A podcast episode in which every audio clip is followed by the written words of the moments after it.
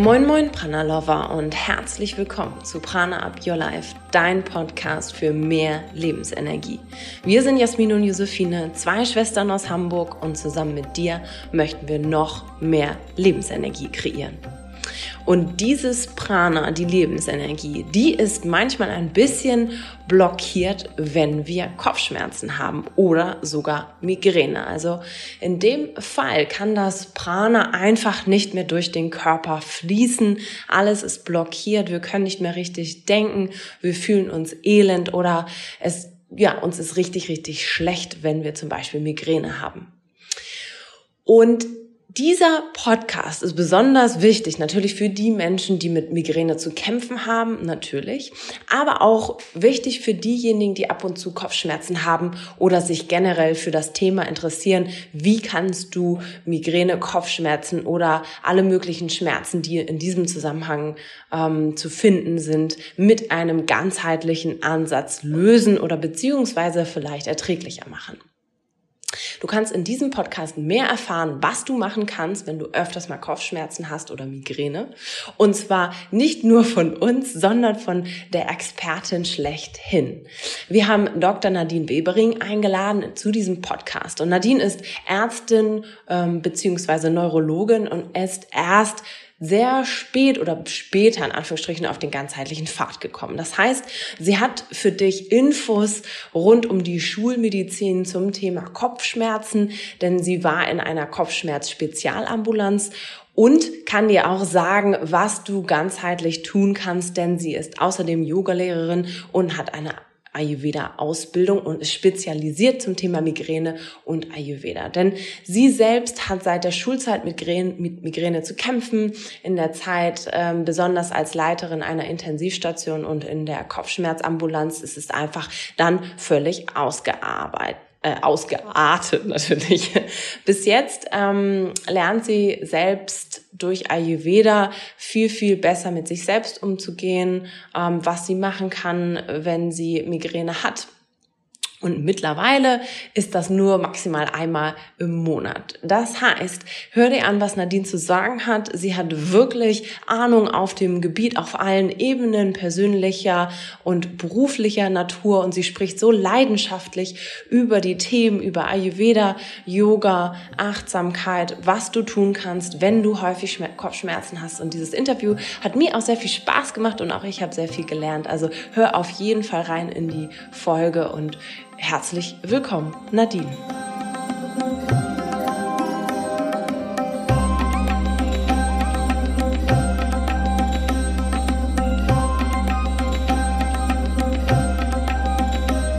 Ich freue mich, heute Nadine in unserem Podcast zu haben. Erstmal herzlich willkommen, liebe Nadine. Hallo, vielen, vielen Dank für die Einladung und ich freue mich auch sehr, dass ich hier sein kann. Endlich haben wir es geschafft, nach längerer ähm, Vorlaufzeit und Terminverschiebung, aber ja. wie das so schön ist, ähm, freue ich mich, dass wir heute zusammengekommen sind. Warum ist Nadine eigentlich bei uns im Podcast? Nadine ist ähm, praktizierende Neurologin und über eine Yogalehrerausbildung zum Thema Ayurveda gekommen. Das ist ja so relativ klassisch, dass man da so ein bisschen was von gehört hat, hat sich dann aber auf das Thema Migräne und im Zusammenhang insbesondere mit Ayurveda spezialisiert. Und das ist natürlich eine ganz, ganz wundervolle Kombination. Und äh, wir freuen uns, dass wir eine Spezialistin heute zu dem Thema im Interview haben. Und ich habe auf deiner Seite gelesen ähm, ein, ein Statement von dir. Und zwar schreibst du, wir leben in einer Zeit, in der die Menschen die Verantwortung für ihre Gesundheit Ärzten und Therapeuten übergeben. Dabei kannst du selbst so viel zu deinem eigenen gesunden Leben beitragen. Und ich finde, das ist vollkommen richtig. und eine so schöne Aussage, dass ich gesagt habe, das muss ich als allererstes vorne ranstellen. Ähm, denn ich bin mir sicher, du bist auf diese Aussage nicht schon dein ganzes Leben lang gekommen oder auf diesen Trichter, sondern ähm, ja, hast du das früher auch schon so gesehen oder wie ist es überhaupt dazu gekommen, dass du sagst oder dass deine Ansicht ist, dass man sich selbst heilen kann? Ja, tatsächlich habe ich das, bis ich ähm, mit dem Ayurveda in Kontakt gekommen bin, so gar nicht so gesehen. Ne? Äh, also ich, aus der Position heraus, dass ich ja den weißen Kittel anhab oder hatte, ähm, war es halt tatsächlich so, dass das für mich ganz selbstverständlich war, dass ähm, die Menschen eben zu mir kommen, wenn sie krank sind, dass ich dann sie wieder heile mache und ähm, heil wieder nach Hause schicke im besten Fall. Ähm, und ja, das war halt ganz normal. Und äh, erst in dem Moment, wo ich ähm, ja wirklich für mich selber persönlich, also ich habe Ayurveda natürlich erst selbst für mich praktiziert, gemerkt habe, okay, nee, ich, ich habe da selber total viel Einfluss drauf, wie es mir geht, ähm, ist, ist mir das eben auch klar geworden, dass das für meine Patienten ja genauso sein darf und kann, dass, dass die wirklich die Möglichkeit haben, eben auch selbst Einfluss zu nehmen und dass ich letztlich derjenige bin, der, ja, der dabei unterstützen darf und beraten darf. Aber ja, die, die Gesundheit, die haben die halt selber in der Hand letztlich. Und ähm, ja, das ist ein Prozess gewesen, den, den gibt's noch nicht so lange in meinem Leben. Das habe ich mal ganz anders gesehen. Ja. Wie lange ist das her oder beziehungsweise hat das mit einem bestimmten ähm, Ereignis ist das mit einem bestimmten Ereignis gekommen in deinem Leben? Ähm, ja, ich nenne sie mal ganz liebevoll meine Midlife-Crisis sozusagen. es, es war halt tatsächlich so, dass ich eine ganz klassische schulmedizinische Karriere gemacht habe, eine relativ rasche auch. Also ich habe sehr schnell ähm, nach meiner Facharztausbildung, die dauert ja in Deutschland fünf Jahre, nach dem Studium, mhm. ähm, dann eben meine erste Oberarztstelle angetreten und habe ähm, mich da ja irgendwie total drin gesehen und war da voll zufrieden mit und habe gesagt, super, jetzt hast du alles erreicht, was du wolltest und ähm, habe in einer großen Klinik gearbeitet, habe da eine Schlaganfallstation und eine Intensivstation geleitet und war ähm, ja war genau da angekommen, wo ich immer hin wollte und das habe ich zweieinhalb Jahre gemacht und jeden Tag zwölf, dreizehn Stunden gearbeitet und nach Hause gekommen und gegessen und geschlafen und wieder von vorne.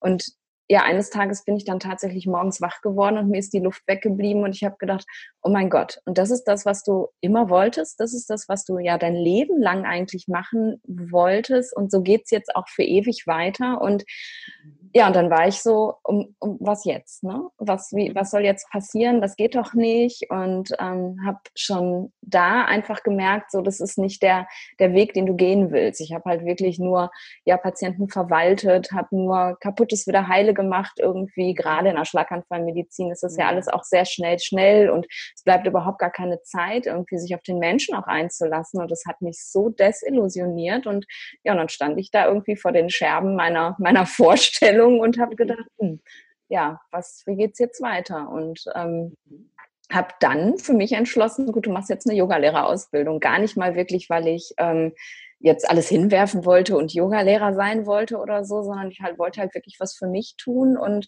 mhm. ähm, den Weg irgendwie in eine andere Richtung gehen und einfach mal schauen, was so passiert. Und ich habe zu dem Zeitpunkt schon ja fast zehn Jahre Yoga praktiziert. Also das war irgendwie ein Thema, das sowieso immer so ein bisschen mitschwang und ja, und dann hat sich der Weg irgendwie tatsächlich immer weiter in die Richtung entwickelt, durchs Yoga dann, wie du schon gesagt hast, zum Ayurveda. Und da, ähm, ja, habe ich mich dann gefunden. Da habe ich dann wirklich festgestellt, okay, das, das ist was, das, das funktioniert unglaublich gut und das kannst du eben auch weitergeben und mit einem guten Gewissen auch weitergeben. Und ähm, weil es eben einfach so, so, so wunderbar funktioniert und weil eben jeder selber was machen kann einfach. Mhm. Und ja, das, das war so der Weg der Kurzfassung. ja, natürlich, hat natürlich immer mehr Facetten alles. Ja, ja, ja um, aber so, so ist es passiert irgendwie. Hattest du in den Zeiten, wo es dann schwierig wurde, hattest du dann Migräneanfälle oder wo kommt die Spezialisierung her? ja, ich habe selber tatsächlich auch eine Migräne schon schon ja viele viele Jahre seit meiner Pubertät und mhm. die war mal mal gut und mal nicht so gut und ähm, in der Zeit, wo es mir halt ähm, ja da nicht mehr gut ging in dieser Klinik, ähm, hatte ich ich hatte fast jeden Tag Kopfschmerzen, kann man sagen. Also ich bin wirklich mit Kopfschmerzen wach geworden, mit Kopfschmerzen ins Bett gegangen und dann war es mal ganz schlimm und ich habe mich dabei irgendwie mitgequält und immer weitergemacht. Und ähm, die Migräne ist halt einfach auch so, ne? je schlechter es dir geht, desto schlechter ist die Migräne gerade auch in dem Moment. Mhm. Ähm, deswegen war das für mich natürlich auch ein wichtiges Thema, zumal ich halt für mich dann eben auch die Erfahrung gemacht habe, ähm, auch da habe ich selber Einfluss, weil das kann auch besser werden, wenn ich auf mich achte. Und habe mit dem Ayurveda da eben unglaublich viel auch erreichen können für mich. Und mittlerweile habe ich alle paar Monate mal eine Migräneattacke für einen Tag, wenn es hochkommt. Und dann weiß ich aber auch, woher das kommt. Also dann war ich es eben auch selber tatsächlich. Das war ja die eine Seite. Und die andere ist tatsächlich, dass ich meine Fahrradsausbildung in einer Klinik gemacht habe, die einen ähm, sehr großen Kopfschmerzschwerpunkt äh, hatte. Also es gab mhm. ähm, in Essen an der Uniklinik, wo ich gearbeitet habe, ähm, das Westdeutsche Kopfschmerzzentrum. Das ist also so, ein, so eine Kopfschmerz-Spezialambulanz, in der ich auch lange gearbeitet habe, ähm, wo halt Menschen mit Kopfschmerzen betreut wurden und dann zum Großteil eben Migräne, weil die halt ja sehr weit verbreitet ist. Und da ja. Ähm, ja, habe ich irgendwie schon so eine, ja, eine Liebe dazu entwickelt. Also es ist immer ein Thema gewesen irgendwie ähm, das mich begleitet hat und habe da ganz, ganz viel drüber gelernt aus schulmedizinischer Sicht und habe es eben später in meiner Arbeit aber auch immer wieder erlebt, wie, wie wenig für diese Menschen getan wird. Also nach dieser Stelle, die ich da hatte in, ähm, auf der Schlaganfallstation, bin ich dann ähm, woanders hingegangen und habe in der Notaufnahme gearbeitet als Oberärztin und habe da so oft Menschen mit Migräne getroffen, die so ja vollständig allein gelassen waren. Also mhm. die ähm, zwar einen Neurologen hatten, aber der hat halt nur Tabletten verschrieben und mhm. ähm, ja mal eine Prophylaxe, also ein Medikament, was man regelmäßig nimmt, damit die Kopfschmerzen weggehen. Ja, aber das war es dann einfach auch. Und ganz viele kamen auch und, und hatten auch gar keine Ahnung, dass sie Migräne haben. Und mhm. ähm, ich habe dann da erstmal die Diagnose gestellt und denen dann da alles erklärt und ähm, habe mich immer wieder dabei erwischt, wie ich wirklich auch wahnsinnig viel Zeit dann investiert habe und die Notaufnahme lief voller und voller und Nadine hat immer mhm. noch Kopfschmerzgespräche geführt. Und, mhm. Ja, da, das war halt nicht der, das ist nicht der richtige Ort für sowas. Und da habe ich eben einfach gemerkt, dass, also A, ich kann das, weil ich verstehe die Leute, ähm, weil mhm. ich es eben selber auch habe. Und es ist einfach so ein unglaublicher Bedarf da. Und, und es ist eben eine Krankheit, wo man so unglaublich viel selbst erreichen kann. Und mhm. darum ist es die Migräne geworden, äh, mit der ich jetzt arbeite. Ja. Spannend, ja. Ähm, und warum ist dieses Phänomen Migräne in deinen Augen jetzt so weit verbreitet, beziehungsweise warum sind so viele Menschen auch in der Notaufnahme bei dir angekommen? Oder ähm, in meinen Augen oder im Gefühl ist es doch etwas, was auch mit der Zeit immer mehr ansteigt oder ja mehr so ein Massen, Massenphänomen. Ich finde das doof, aber ähm, ich verstehe, was du meinst. Ja, genau. Ja, warum, ja. warum, ist das so in deinen Augen? Ja, also letztlich ist es so ähm, aus schulmedizinischer Sicht, dass du ähm, mit einem, ja, ich nenne das immer gerne Migränegehirn geboren wirst. Also du, mhm. die Veranlagung dazu ist, ist eigentlich da. Ähm, man, Menschen, die Migräne haben, das ist also schon, das wissen wir seit den 80er Jahren, in Studien ist es nachgewiesen, die haben halt ähm, ja eine ganz andere Art, wie das Gehirn funktioniert. Die sind ähm, ja viel, ich sage mal gerne viel durchlässiger so für alles. Also die können sich mhm. einfach nicht abschotten. Die Reize von außen ähm, kommen halt, äh, ja, werden alle aufgenommen und verarbeitet und ähm, das Gehirn ja ist viel schneller, aber dadurch einfach auch viel anfälliger, ähm, eben weil wenn es nicht zur Entspannung kommt. Und mhm. ähm, wir leben halt einfach in einer sehr, ähm, ja, aus ayurvedischer Sicht sehr, sehr Vata und Pitta dominierten Welt und wir müssen halt ähm, ja unglaublich viel und schnell schaffen und leisten und ähm, ich glaube, das ist eben der Grund, warum das einfach immer mehr zunimmt, dass halt Menschen, die diese Veranlagung haben, die ja das früher einfach nicht bekommen haben, weil sie einfach in geregelten Rhythmen gelebt haben und ähm, ja nicht so einem Stress und Druck ausgesetzt waren, dass es da halt einfach jetzt durchbricht viel mehr als früher, ähm, weil eben ja die Veranlagung und dann eben das Leben, wie wir es leben, da zusammenkommt. Ja, ja. Ich denke, das ja, ist spannend. der Grund. Ja. ja. Ja, ich denke auch äh, generell sind, ist das ja oft ein Grund für viele Krankheitsbilder ja. in der ähm, modernen Welt jetzt, dass sie eben sehr ähm, einem Vata oder auch Peter-Ungleichgewicht zugeschrieben werden können, ja. weil die Welt eben so sehr geprägt ist durch die, durch die Bewegung des Vaters oder auch durch diesen Druck und Perfektionismus des ja. Peters. Und ähm, egal, welche Konstitution man jetzt von Natur aus mit sich bringt, ähm, äh, es prasselt ja trotzdem auf einen ein, diese Energien. Ja. Und wenn man dann noch zusätzlich ein sehr stark geprägter Vata- oder Pita-Typ ist, ja. oder beides, dann äh, beeinflusst einen das ja natürlich. Unglaublich, ja. Ja, ich sehe das auch immer wieder mit den Men äh, bei den Menschen, mit denen ich arbeite. Die sind halt, also Migräne-Menschen sind Perfektionisten schon aus sich heraus. Also die, mhm. die wollen halt immer alles so, so gut wie möglich abliefern. Und ähm, ja, und wenn dann natürlich die Welt halt auch so ist, dass sie das auch noch erwartet und diesen Druck ja. auch noch erzeugt, dann ähm, ja, das potenziert sich so sehr, dass dann da einfach überhaupt ja nichts mehr übrig bleibt irgendwie für Self-Care und sich um sich ja. selber kümmern und so. Das ist leider einfach so.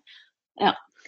Ja, spannend. Ähm, ich muss immer wieder darüber nachdenken, dass unsere Mama tatsächlich auch jahrelang Probleme mit Migräne hatte. Okay.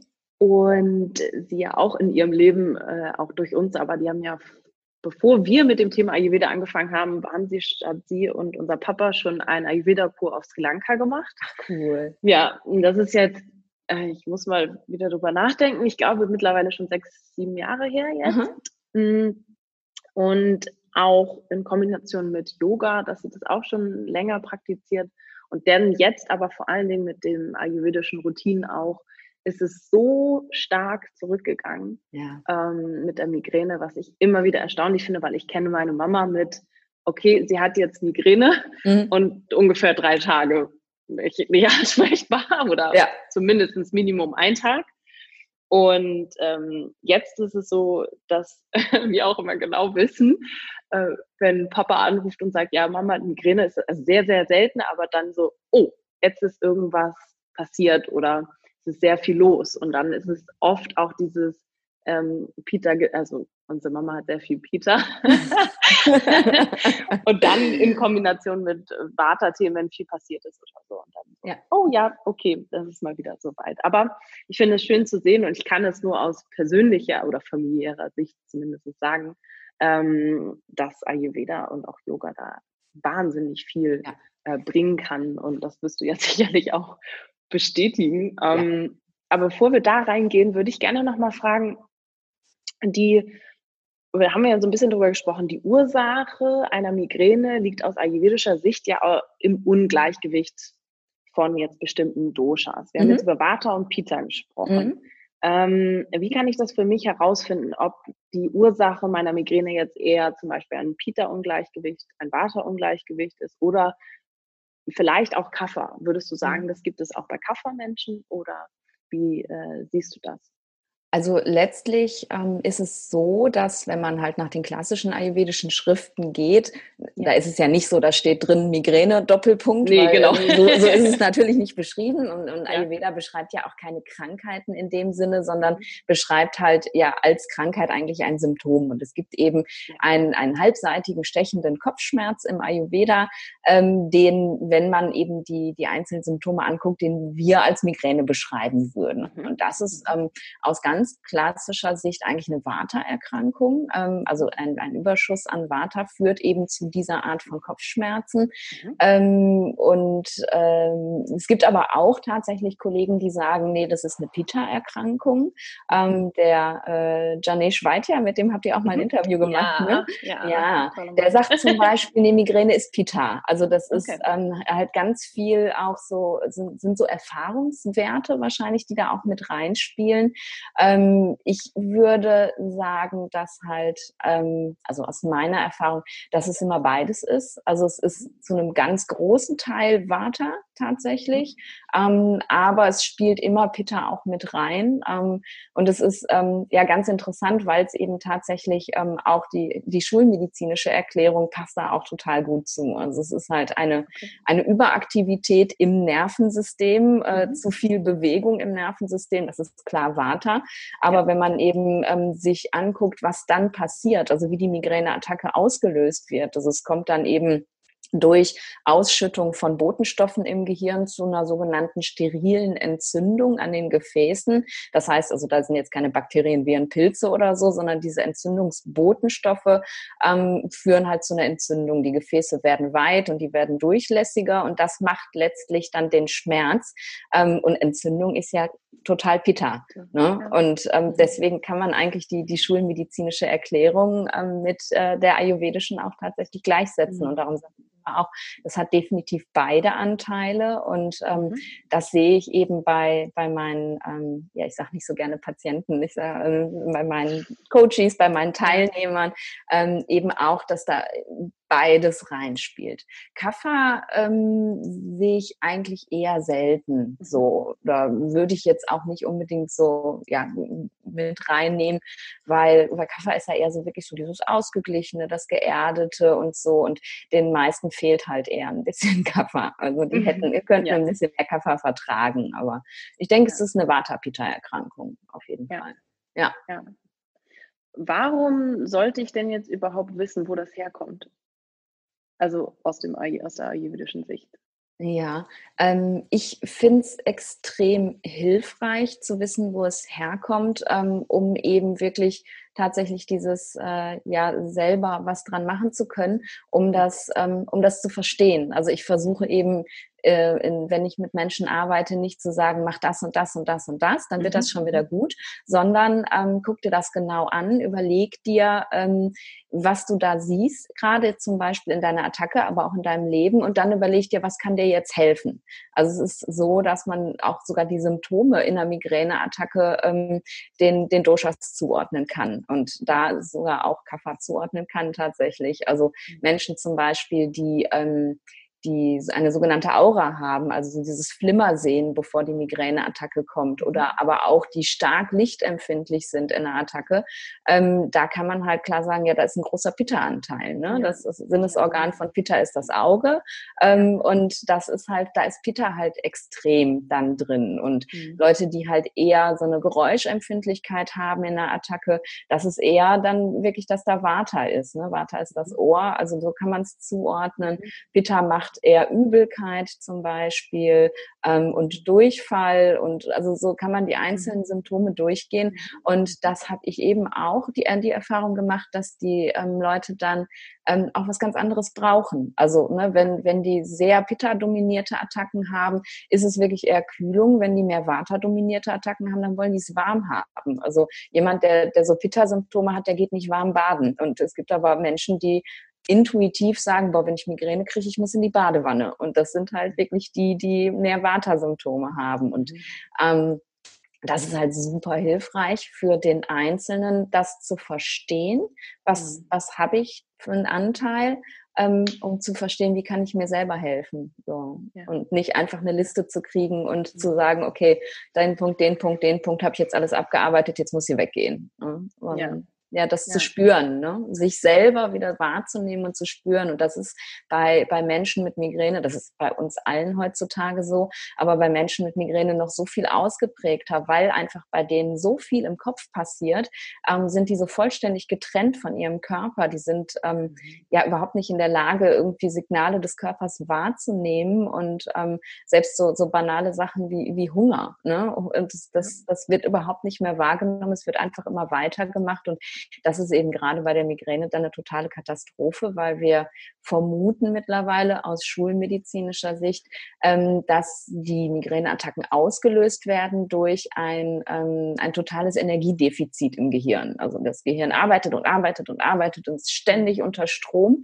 Ähm, und wenn die Speicher leer sind, dann kommt die nächste Attacke. Und wenn jemand halt nicht mal mehr wahrnehmen kann, dass er Hunger hat, ähm, dann kann er auch nicht äh, die Speicher schnell wieder auffüllen, bevor es zu mhm. spät ist. Und mhm. ja, das ist, das versuche ich halt irgendwie dann zu transportieren, damit äh, die Menschen das halt einfach wieder lernen, ähm, sich selber zu spüren.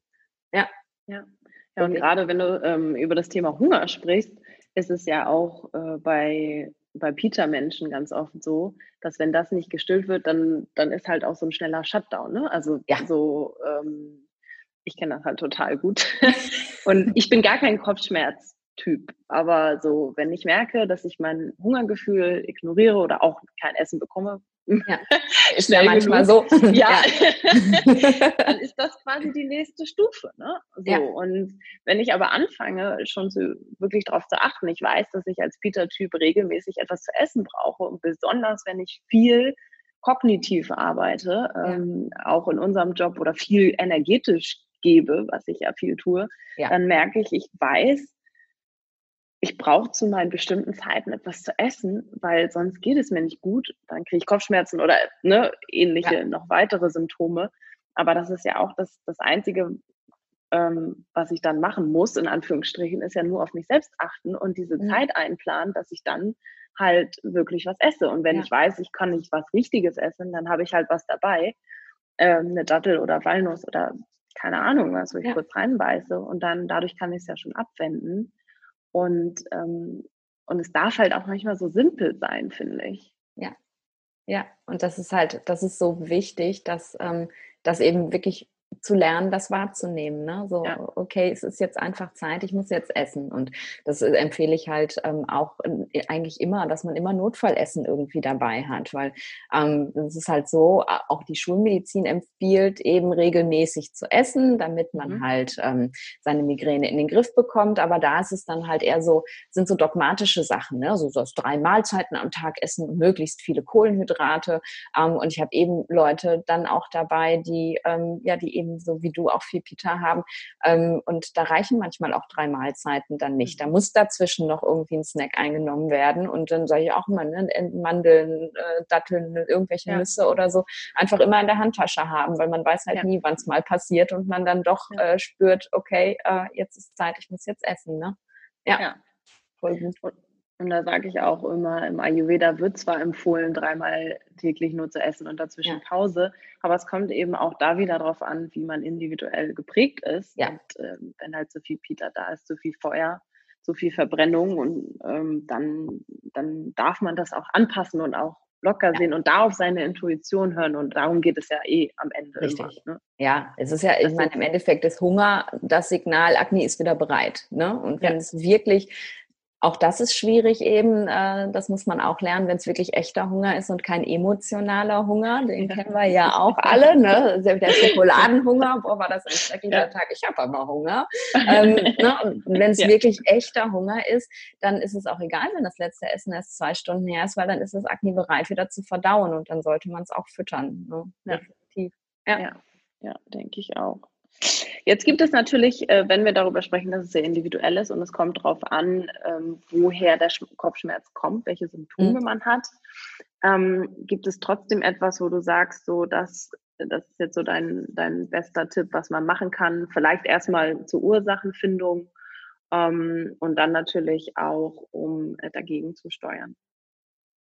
Ähm, ja, zur Ursachenfindung ist es halt tatsächlich am wichtigsten, glaube ich, einfach sich die Zeit zu nehmen, ähm, wieder mit sich in Kontakt zu kommen und sich wieder zu spüren. Also bevor mhm. ich irgendwie anfange, äh, irgendwelche Tipps zu geben und, und äh, Empfehlungen und so, ähm, versuche ich halt wirklich eben die Leute dahin zu bringen, ähm, das zu merken, ähm, wo, wo liegt eigentlich das Problem. Ne? Also sich wirklich mal anzugucken, was sind denn, was sind denn meine Auslöser? Ne? Wo, wo, wo äh, habe ich denn Migräne? Wann habe ich Migräne? Was habe ich vorher gemacht? Und was sind aber auch meine Warnsignale? Also was sagt mir mein Körper? Körper ähm, vorher. Es gibt zum Beispiel wahnsinnig viele Menschen, die ähm, schon irgendwie ein bis zwei Tage vorher äh, permanent gähnen müssen. Ähm, und dann wissen die, wenn die eben das gelernt haben, okay, ja, ich, ich steuere gerade in Energiedefizit, das wird eine Migräne, wenn ich jetzt nicht aufpasse. Und da kann man dann ähm, eben einschreiten und kann es halt auch irgendwie verhindern. Oder Leute werden halt wahnsinnig emotional in beide Richtungen, wütend oder traurig oder so und mhm. können es gar nicht wirklich erklären, warum das so ist. Und das sind eben Warnsignale. Und das ist der erste Schritt tatsächlich, ähm, das wieder zu lernen, ähm, ja, sich selber da zu spüren, so, äh, ja, was, was, ne, was geht in mir vor irgendwie. Mhm. Und ähm, wenn dann das Verständnis dafür da ist, dann ähm, ja, gibt's im Ayurveda gibt's natürlich nie pauschale Empfehlungen, aber es gibt definitiv Dinge, die für alle gleich wirksam sind. Ähm, es ist halt tatsächlich so, dass die, ähm, ja, dass ein, ein, ein geregelter Tagesablauf einfach unglaublich wichtig ist. Das wird auch in der Schulmedizin empfohlen, das haben wir damals auch in der Kopfschmerzpraxis empfohlen. Ne? Schlafen Sie immer zur gleichen Zeit, schlafen Sie die gleiche Stundenzahl, äh, essen Sie regelmäßig und äh, solche Sachen. Und das ist halt natürlich aus ayurvedischer Sicht ja sowieso ähm, super wichtig, aber ähm, es wird einfach nochmal viel logischer und deutlicher, ähm, wenn man versteht, warum eigentlich. Ne? Also wenn man sich jetzt den, den ayurvedischen Tagesablauf anguckt, die Dosha-Uhr, da arbeite ich auch ganz viel mit, ähm, das zu sehen, ähm, ja, warum soll ich denn eigentlich um die Uhrzeit ins Bett gehen und warum soll ich um die Uhrzeit aufstehen? Was, was bringt mir das denn wirklich? Ähm, und ja, wenn man das verstanden hat, dann fällt es eben auch meistens viel leichter, als wenn der Arzt sagt, machen Sie das jetzt so. Und ähm, das ja. ist halt ja. ganz, ganz wichtig. Auch dann fällt es schwer. Also es ist, ja, dann ich würde sagen, 50 Prozent meiner Teilnehmer im Programm sind, die sind natürlich alle Perfektionisten, die versuchen es alle alle, alle, alle sofort, sobald ich sage, hier Dinacharya, äh, beste Uhrzeit aufzustehen vor 6 Uhr, kriege ich irgendwie dann sofort E-Mails. Ich habe es versucht, ich habe es versucht, ich habe es nicht hinbekommen. Alle, alle machen das, aber es fällt wahnsinnig schwer, weil wir uns das natürlich ähm, ja abgewöhnt haben. Ne? Es ist eigentlich ja ganz natürlich, so aufzustehen, aber es, es fällt einfach unglaublich schwer, weil wir es uns abgewöhnt haben. Und ähm, ja, das ist ähm, was, was ich halt jedem empfehle, wirklich wieder in so einen, so einen routinierten Tagesablauf zu kommen, weil das Beste, ähm, was man eben ja für Vata tun kann, sind Routinen. Ne? Vata runterholen, Vata erden, ähm, funktioniert halt am besten über Routinen, also über einen geregelten Tagesablauf und ähm, eben auch ja über geregeltes Essen, ähm, das äh, ja, dann aber auch immer was mit dem Spüren zu tun hat, so wie wir schon gesagt haben, auf jeden Fall. Also das ist so der, der erste Tipp, den ich eben immer dann mitgebe für alle.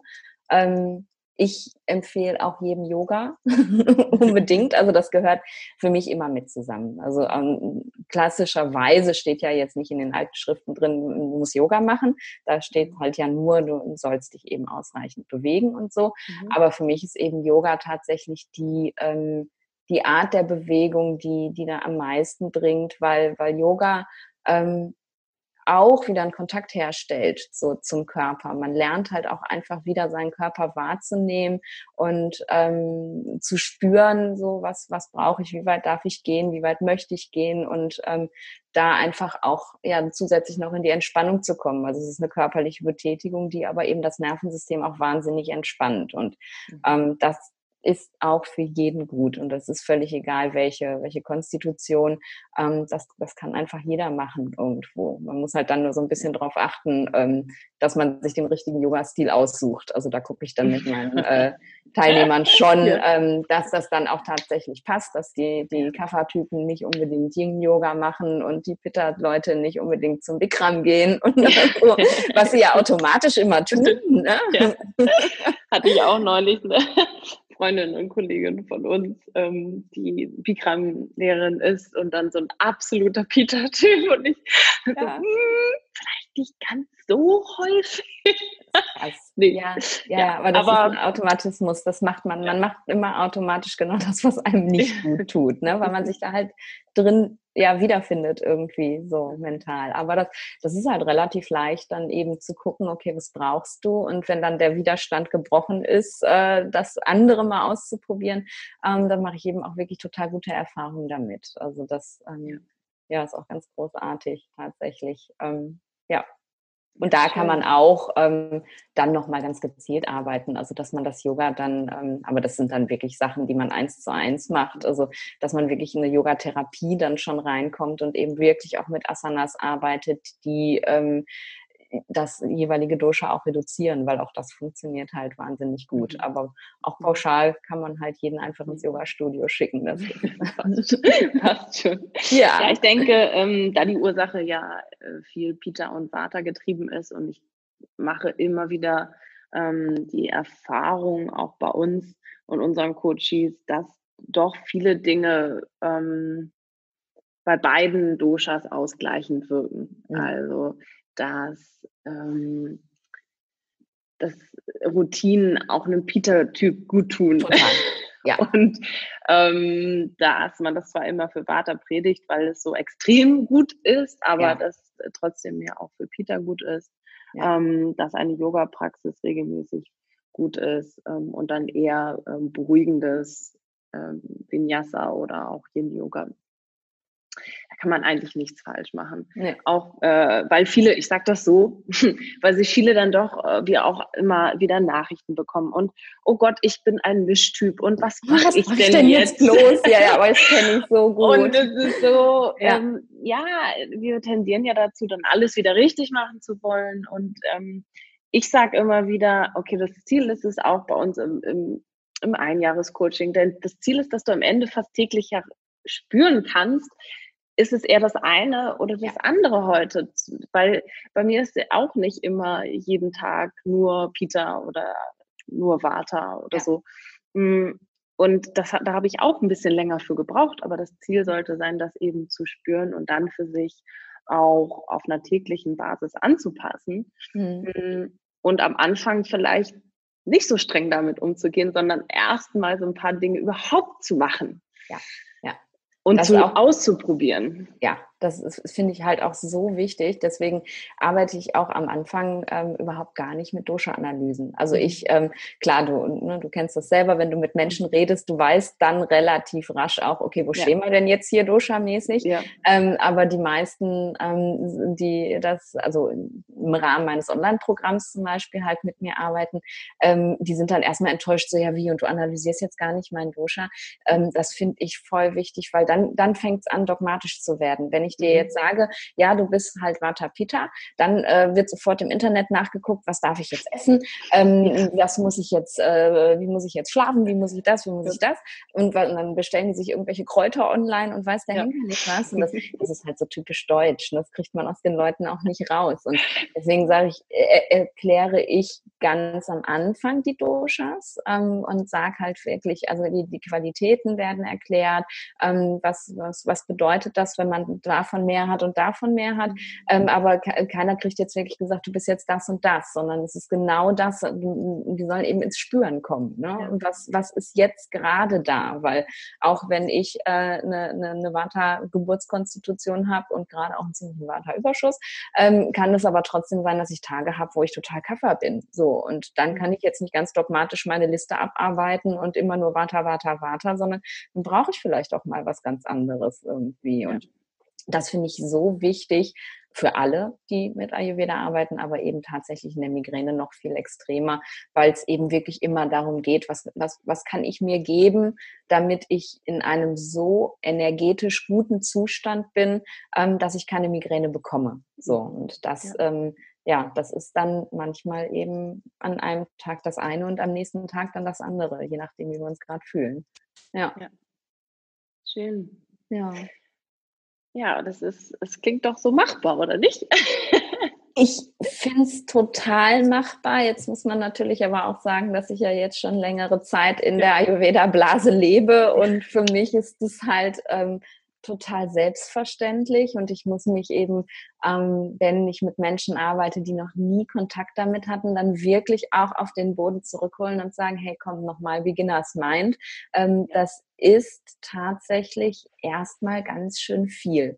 Ähm, da, das ist viele haben dann sofort so, oh mein Gott, äh, das ist viel zu viel, das ist mir viel mhm. zu, ähm, zu aufwendig, das kann ich nicht. Und deswegen versuche ich das immer so möglichst runter zu regulieren und immer nur kleine Häppchen rauszugeben, mit denen man dann arbeitet. Ja. Ähm, aber es ist im Endeffekt, wenn man, wenn man es auf das runterbricht, worum es geht, nämlich wirklich sich selber ähm, in Balance zu bringen, dann ist es sehr machbar. Ne? Und dann, dann es sind, es sind halt auch kleine Schritte, das ist total wichtig, gerade bei den Migräne Akademikern, ähm, sie wollen immer alles auf einmal. Mhm. Es ist zum Beispiel so, dass ich, ähm, wenn ich mit Leuten im Online-Programm arbeite, ich habe die Lektionen ähm, so, dass die wirklich tageweise freigeschaltet werden, ähm, weil die die sonst alle auf einmal machen würden. Also mhm. das ist ein Vier-Wochen-Programm und Migräne-Patienten neigen dazu, immer alles sofort haben zu wollen und machen zu wollen. Die wären dann nach drei Tagen fertig und würden sagen, so, was jetzt? Äh, jetzt muss ich das, habe ich jetzt alles umgesetzt, können wir jetzt weitermachen irgendwie. Und darum, man muss halt wirklich ganz, ganz kleine Schritte gehen. Ähm, und da geht's halt wirklich auch darum, einfach ja zu gucken, spüren. kann ich da, ja zu spüren, kann ich das in meinen Alltag integrieren? Ähm, ne, und da, da fängt es halt mit so Sachen an, wie, ihr auch mal sagt, ne, da fängt man erstmal mit warmem Wasser an oder so und guckt halt mal, ähm, wie fühlt sich das überhaupt an? Ne? Und es ist halt kein, kein Abhaken, so warmes Wasser morgens rein, check, sondern was macht das mit mir? Ne? Fühle ich mich dadurch irgendwie gereinigter, energetischer, frischer? Ist meine Verdauung dadurch besser, wenn ich morgens warmes Wasser trinke? Und dann, wenn ich das Gefühl habe, hey, das ist gut und ich kann das integrieren, dann kommt der nächste Schritt und dann, dann ja. versucht man halt was anderes und, und versucht es in sein Leben zu bringen. Und ja, aber es ist, eigentlich ist es einfach, ja. ja. Schön die Kurve gekriegt. Weil es, ja, weil es so logisch ist, es ist einfach. Ne? Das finde ich halt. Aber man, es ist schon so, dass man, wenn man noch gar keinen Kontakt hatte, dann schon ein bisschen was an neuen Informationen kommt, die bekommt, die man so verarbeiten muss. Ja. ja. Ja, aber es macht auch viel Freude. Also ich ja, erlebe das eben, also mir macht es wahnsinnig viel ja. Freude, das weiterzugeben.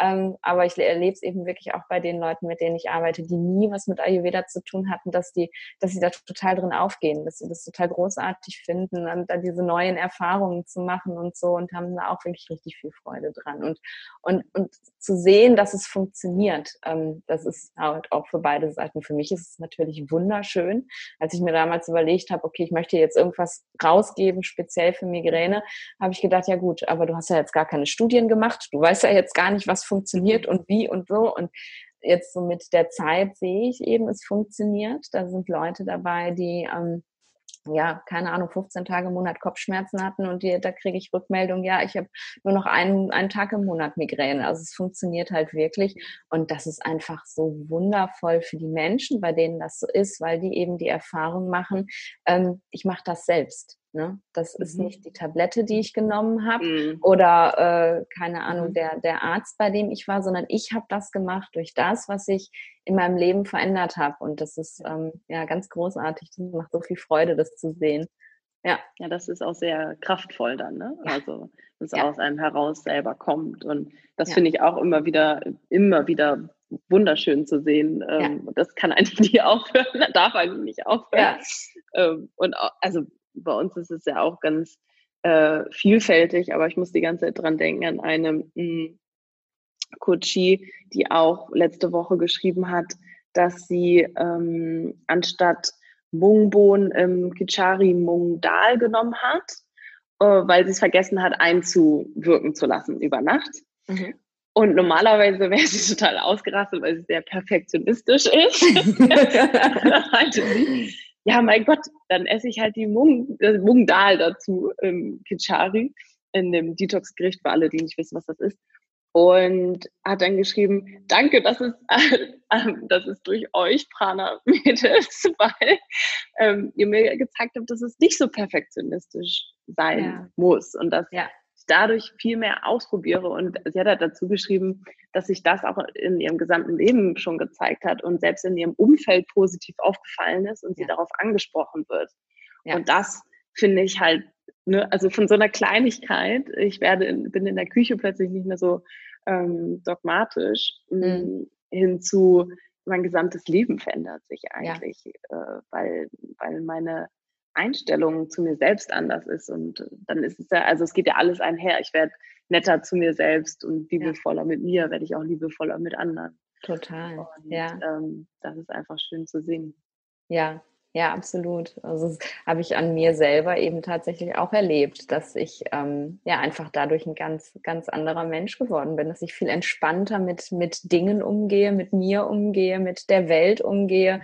dass ich mich viel öfter auch ähm, ja in Menschen reinversetze. Ne? Also so der klassische ähm, der Moment irgendwie, keine Ahnung, irgendjemand an der Kasse ähm, nervt dich, weil äh, kramt jetzt gerade irgendwie jeden Cent einzeln aus dem Portemonnaie raus oder äh, du regst dich total auf beim Autofahren oder so. Und das sind ja so Sachen, die, die macht man so ganz automatisch. Und ich habe dann ganz oft ähm, da einfach dieses, okay, vielleicht ähm, hat er mich jetzt irgendwie bedrängelt, weil äh, er muss nach Hause, weil, keine Ahnung, seine Frau liegt in den Wehen oder irgendwie so. Also man, ja. man, man, man hat dann, man, man entwickelt so ein ganz anderes Gefühl für, für seine Umwelt plötzlich und ist jetzt nicht mehr einfach nur auf alle böse und ähm, weil, weil man mit sich selber halt auch nicht mehr so böse umgeht irgendwie. Also ich, ich rede auch ganz anders mit mir selber, als ich das früher getan habe. Also mhm. das ist schon, ähm, ja, das ist wirklich lebensverändernd. Das, auch das ist halt ähm, super wichtig bei Menschen mit Migräne, weil die eben auch keinen guten Umgang mit sich selber pflegen, weil der Perfektionismus eben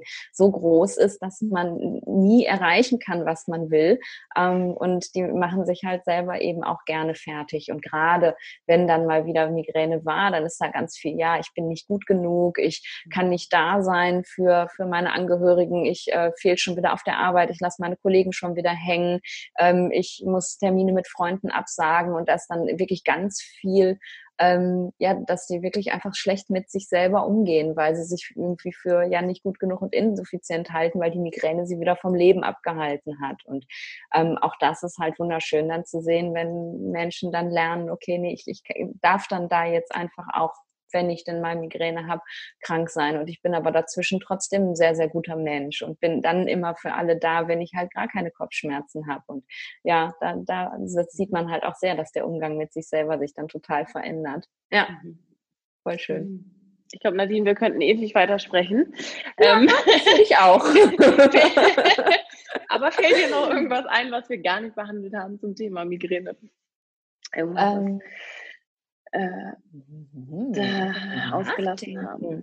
Ähm, ja, was ich halt auch noch total spannend finde, wo, wo wir bei dem Thema waren, so die Doshas und was braucht wer und so, ähm, mhm. ist halt auch die Sache so Entspannung zum Beispiel, Entspannungsverfahren. Ne? Entspannung, klar, äh, ist bei Migräne wichtig, das Gehirn ist überaktiv, es muss runtergekühlt werden und so, also runtergefahren werden. Ähm, und die Schulmedizin empfiehlt halt klassischerweise ähm, progressive Muskelentspannung nach Jakobsen. Ich weiß nicht, ob du das kennst.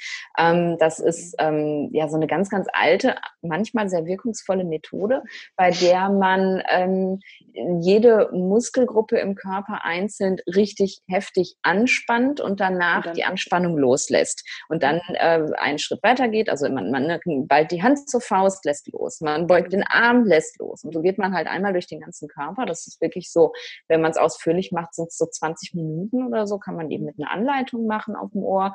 Mhm. Ähm, und äh, dadurch, durch dieses erst anspannen und dann entspannen, kommt man dann halt in eine tiefere ähm, Entspannung rein. Und das ist eben was, ähm, was ich, als ich nur schulmedizinisch gearbeitet habe, halt auch nie verstanden habe, weil es gab Leute, die haben gesagt, wow, das ist total großartig und das hilft mir super gut, ich mache das jeden Tag. Ähm, und es ist in Studien nachweislich so, dass wenn man es jeden Tag praktiziert, das die gleiche Wirkung hat wie eine medikamentöse Prophylaxe. Also es reduziert die Kopfschmerztage genauso wie eine medikamentöse Prophylaxe. Ja, und dann gab es einfach Menschen, die gesagt haben, kann ich nicht, mache ich nicht, finde ich total doof.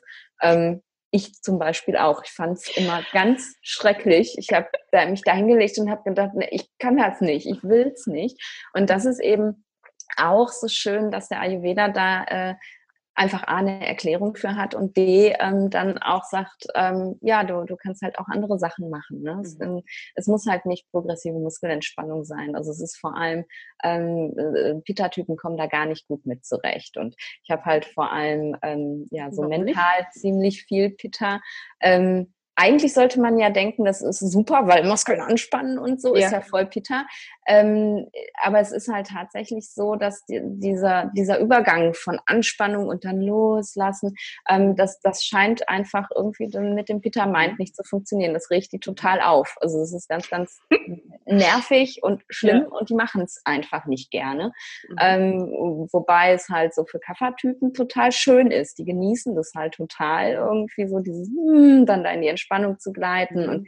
ähm, da gibt's halt einfach Alternativen. Ne? Also ich mhm. arbeite viel mit Meditation, ähm, dann teilweise auch oder meistens sogar geführte Meditation eben, also mit Anleitung, ähm, weil das halt total hilfreich ist, zum Beispiel bei, bei, bei Vata-Menschen, die ähm, ja sich nicht einfach hinsetzen können und meditieren. So, ne? Jetzt Stille ist halt einfach nicht im Kopf äh, und da hilft sowas total. Ähm, oder was ich einfach auch ganz wirkungsvoll finde, ist Yoga Nidra. Ähm, kennen ein paar vielleicht, ja. die meisten aber nicht. Es ist noch nicht ja. so verbreitet. Das ist eben ähm, ja wie so ein wie so ein Bodyscan kann man sich das mhm. vorstellen. Also man man gleitet eben tatsächlich durch den ganzen Körper relativ rasch und ähm, wird dann eben noch angeleitet. Halt manchmal sind es irgendwelche kleinen Geschichten oder man visualisiert irgendwas im Yoga Nidra und kommt dadurch eben in so einen tiefen Entspannungszustand. Ähm, ich bin am Anfang mal bei eingeschlafen, so entspannt war ich, mhm. aber dass eben das Gehirn dann, dann ja völlig ähm, zur Ruhe kommt. Und auch das sind eben Dinge, ähm, die ich im Ayurveda so wertvoll finde, dass es nicht heißt, ich mache jetzt pauschal, also alle müssen das Gleiche machen, sondern ähm, ich muss halt ganz individuell gucken, ähm, was funktioniert denn für mich am besten. Und ähm, ja, das ist halt äh, wunderschön und ganz, ganz wichtig. Ja. Ja, ja, das ist gut zu wissen. Nochmal als Ergänzung ähm, dass es nicht immer nur die eine Methode sein ja. muss. Und ja. dass am Ende, also wenn du es so sagst, ist ja am Ende Yoga Nitra nichts anderes, dass du gedanklich progressive Muskelentspannung machst, ohne ja. wirklich ohne anzuspannen. So, ne? Und, und das äh, darf man eben für, jeder für sich ja herausfinden, was genau. es ist. Und auch äh, zum Beispiel Yin-Yoga, also wenn man Übungen länger hält, ähm, ist auch nicht für jeden etwas, auch wenn sehr viel Water im Kopf gerade ist. Also ja. Ähm, mein Partner hat auch immer einen groß oder öfters mal Vata-Überschuss. Ja. Und ähm, wenn der, wenn ich den manchmal mit so einem Yin-Yoga schleppe, dann sagt er am Ende so, oh, also ehrlich gesagt, jetzt schlimmer als vorher. Ja.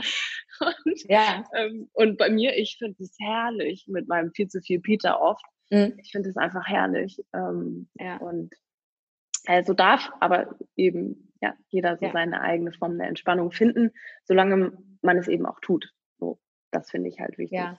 Ja, und man, man tut es halt dann, wenn man es wirklich gefunden hat. Ne? Genau. Weil wenn man, wenn man drauf gedrängt wird, machen Sie jetzt alle bitte PMR, dann, ähm, dann tut man es nicht. Und wenn man aber merkt, okay, das, das ist jetzt genau meins, dann fällt es auch leicht. Dann, dann, ja. dann gehört es halt auch irgendwie zum Leben dazu, wenn man einfach spürt, wie gut es einem tut. Ja. Ja, Schön. Aber dafür darf man es auch einfach mal ausprobieren, ne? Weil sonst ja. weiß man es ja nicht. Ja, ja, ja. Und dann ja. manchmal braucht man halt jemanden, der, der einen dann da so ein bisschen durchleitet und sagt, nee, dann mal das versuchen oder lieber was anderes und so. Ja, auf jeden Fall. Schön. Ja. Danke für die Ergänzung. Und jetzt habe ich noch äh, unsere Fragen, die wir immer am Ende stellen, jedem ja. Interviewgast. Deswegen bekommst du die auch. cool. Und äh, die erste Frage ist, was bedeutet für dich Prana und wie kreierst du mehr Prana in deinem Leben? Was bedeutet für mich Prana? Ja, ich sehe das natürlich aus einer ganz ayurvedischen Perspektive, wie alles in meinem Leben. Ähm, und der, der Ayurveda ähm, hat ja, also hat ja in den Doshas noch Subdoshas, also unterteilt eben die Doshas nochmal. Ähm, und es gibt eben beim Vata tatsächlich ein Subdosha, das, das heißt auch Prana Vata oder im Yoga nutzen wir den Begriff gerne Prana Vayu, also Vayu mhm. steht für Wind, ist aber eigentlich synonym gemeint, nur dass es halt im Yoga äh, ja so ein bisschen feinstofflicher ist als im Ayurveda. Ähm, und für mich ist also dieses Prana Vata halt so ein, so ein, so ein Synonym tatsächlich für, für wie ich äh, wie ich Prana sehe, weil es ist ähm, das Vata, ähm, das, das für die Einatmung zuständig ist. Also dass eben die, die Luft in den Körper holt. Also es ist eine nach innen gerichtete Energie. Ähm, und ähm, ja, durch dieses Reinholen der Luft ähm, kann ich leben. Also nur, nur wenn ich atme, dann, äh, dann kann ich leben. Wenn ich nicht mehr atme, dann, dann bin ich halt auch nicht lebensfähig. Und das ist einfach so diese, diese Qualität von Pranavata, die so, so, so essentiell ist irgendwo, dass, ähm, ja, das ist ganz, ganz wichtig. Und dann hat es eben wirklich etwas auch mit Empfangen zu tun. So, also ich, ich empfange die Luft, also ich empfange den Atem ähm, in meinem Körper und ähm, ich empfange aber auch alles oder kann eben alles annehmen, was, was sonst so um mich herum passiert. Das ist halt auch Prana irgendwie. Jetzt nicht nur einfach der Einatem, ähm, sondern eben auch ähm, ja alles, was sonst so in, in der Welt, aus der Welt auf mich einprasselt, dann darf ich halt auch annehmen und empfangen. Und mhm. das ist Prana für mich. Ja, und wie mhm. kreiere ich Prana? Ja, ganz körperlich tatsächlich. Also ich praktiziere jeden Tag Pranayama. Ähm, das mhm. ist für mich wirklich eine Art, ähm, Einfluss zu nehmen auf Prana, ähm, mhm. Prana zu lenken, Prana zu steuern, mich mit meinem Atem halt zu verbinden. Und es kann eben auch ganz basal sein, dass ich einfach nur Ein- und Ausatmen gleich lang mache oder Atempausen praktiziere oder so, um eben den Atem nochmal besser zu spüren tatsächlich. Ja. ja. ja. Ah ja, ich äh, erkenne immer wieder, wie wichtig der, äh, der, Warte, der Atem ist. Ja. Mm, damit habe ich angefangen, auch durch die Yogalehrerausbildung, die ich gemacht habe, ja. weil wir so eine Atemabfolge machen mussten, in Anführungsstrichen. Und ich bin ja eine gute Peter-Schülerin, ich setze das ja auch um. Na klar. Und das war äh, mein Segen bis heute. Diese, diese Atemabfolge habe ich fast anderthalb Jahre lang ähm, durchgezogen, jeden ja. Morgen, immer dieselbe.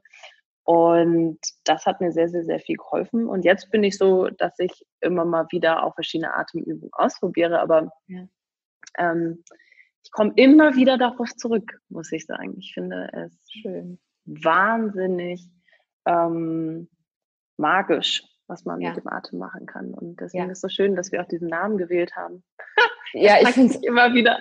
ja, total. Als ich euch gefunden habe damals, das ist jetzt echt schon lange her, habe ich gedacht, wow, perfekt. Das ist einfach perfekt, weil es ist wirklich genau das, ja, was, was man will, ne? Prana up your life irgendwie. Es ist wirklich großartig. ja. Schön. Voll cool.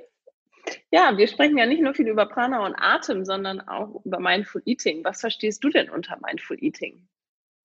Hm, ja, Mindful Eating ist für mich tatsächlich, ja, was verstehe ich unter Mindful Eating?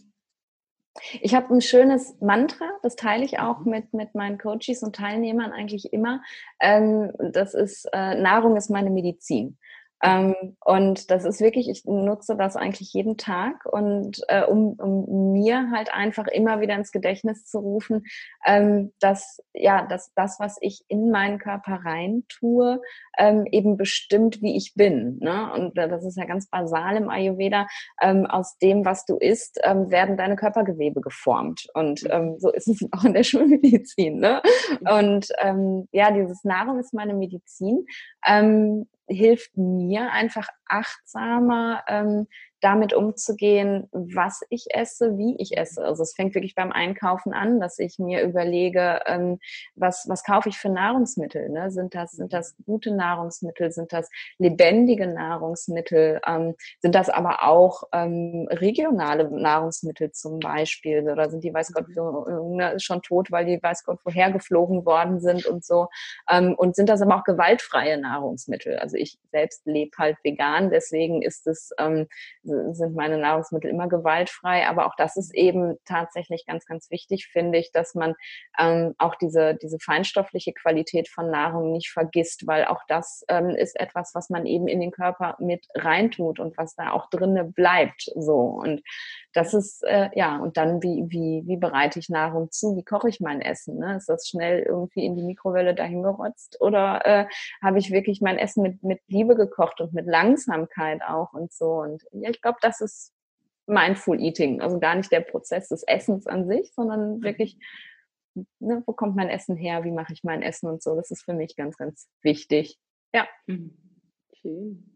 Ja. Und wenn es doch um, das, um den Prozess des Essens geht, die letzte Frage, mhm. was ist dein absoluter Lieblingsmoment beim Essen?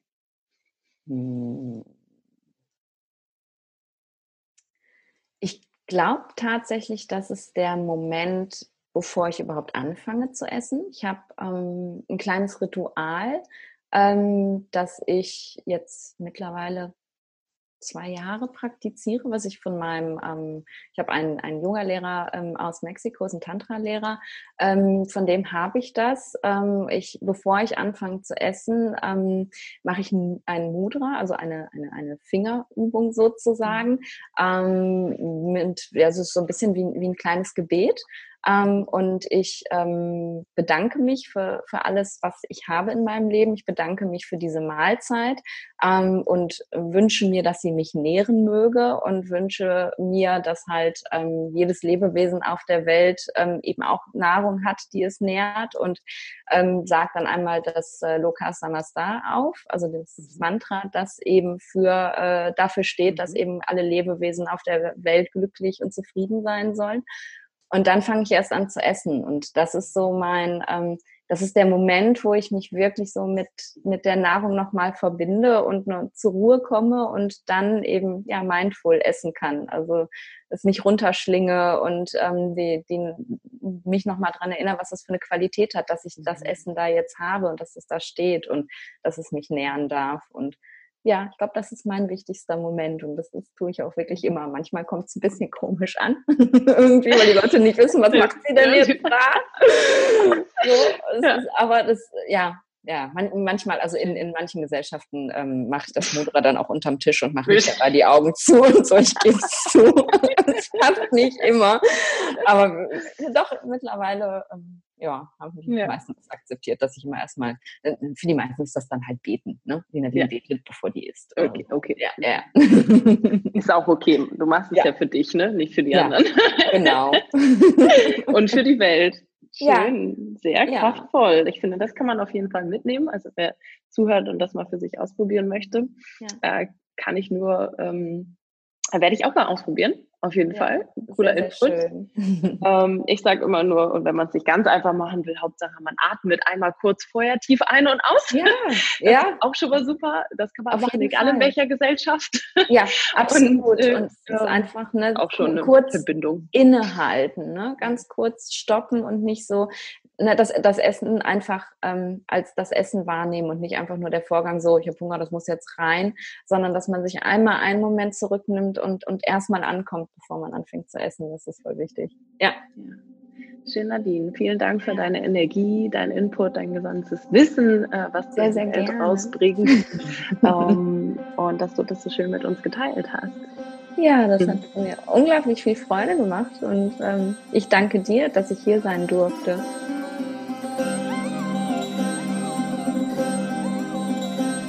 Wenn du jetzt auch so begeistert bist von Nadine und ihren Ansätzen und wofür sie steht und du auch daran glaubst, dass du einen Unterschied machen kannst und deine Migräne bekämpfen kannst, dann ist das hier vielleicht etwas für dich. Denn Nadine startet am 1. Juni ihr Migräne-Online-Programm. Und wenn du dich jetzt berufen dazu fühlst, etwas anders zu machen und deine Migräne endgültig loszuwerden, dann können wir nur empfehlen, dabei zu sein. Melde dich jetzt noch an unter www.drnadinewebering.com slash Migräne-Online-Programm und sei dabei, dein Leben zu verändern. Alle Links findest du in den Show Notes. Und wenn du Lust hast, auch noch mehr Online-Yoga zu machen, das natürlich auch helfen kann bei Kopfschmerzen, dann kannst du dieses Jahr bei der langen Nacht des Yogas online mit praktizieren. Denn die ist am 20.06.2020 und wenn du dabei bist, spendest du sogar einen Teil deiner Karte für Aktionen, die zum Beispiel Menschen mit einer Essstörung ähm, den Zugang zu Yoga ermöglichen. Alle Infos auch dazu findest du in den Show Notes. Und jetzt wünsche ich dir einen entspannten Tag mit ganz viel Prana und hoffe, dass du einen Lösungsweg für dich aus dieser Podcast-Folge gefunden hast, wie du besser äh, mit deinen Kopfschmerzen bzw. mit deiner Migräne umgehen kannst. Und denke mal dran, Prana ab, your life.